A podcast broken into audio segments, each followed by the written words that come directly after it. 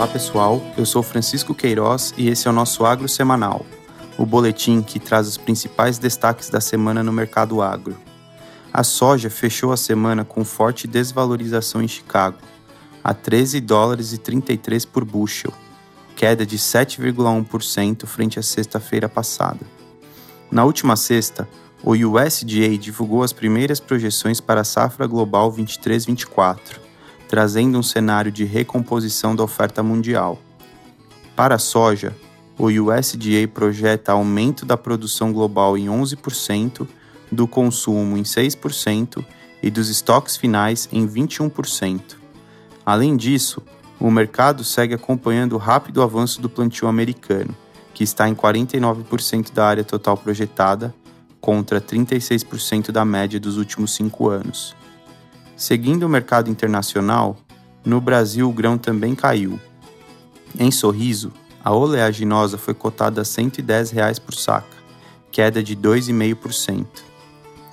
O mercado de milho foi fortemente influenciado pelo relatório do USDA da última sexta e despencou 12,3% em Chicago na semana, fechando nesta quinta-feira a 5 dólares e 55 por bushel, Levando em conta o cenário de El Niño no segundo semestre favorecendo a safra americana do cereal, o USDA projetou a produção de milho dos Estados Unidos em 388 milhões de toneladas, 11% de elevação sobre a safra 22-23.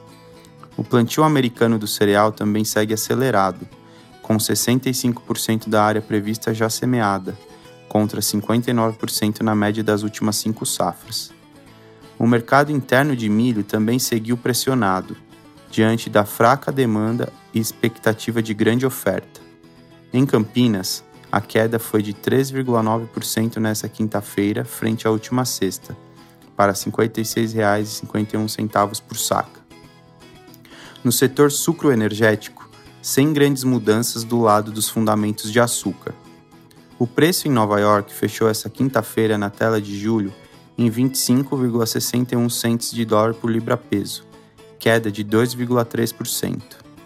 A queda pode estar relacionada à realização de lucros pelos fundos especulativos.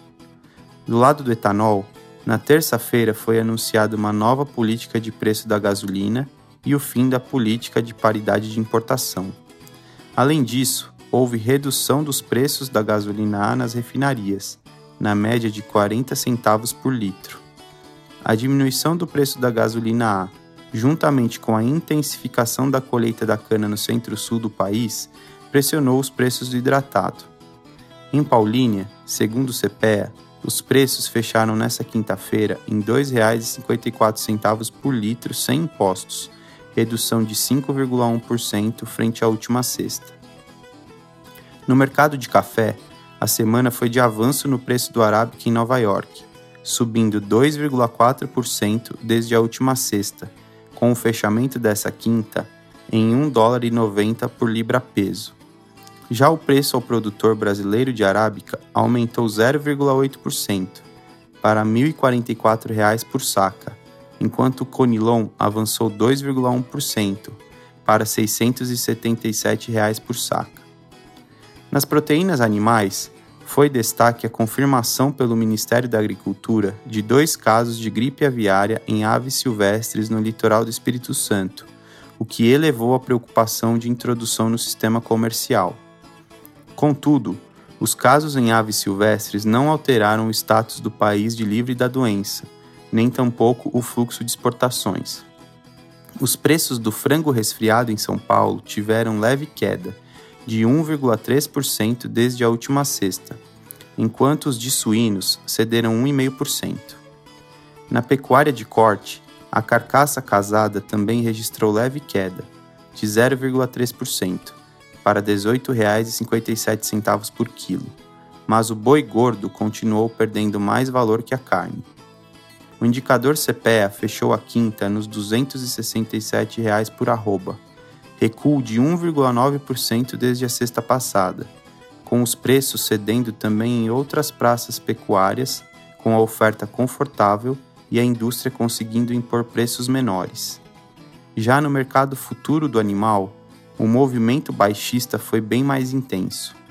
O contrato com vencimento em maio desvalorizou 4,1%, negociado a 251 reais por arroba, enquanto o outubro perdeu até 9%, para 244 reais por arroba. Por hoje é isso, pessoal.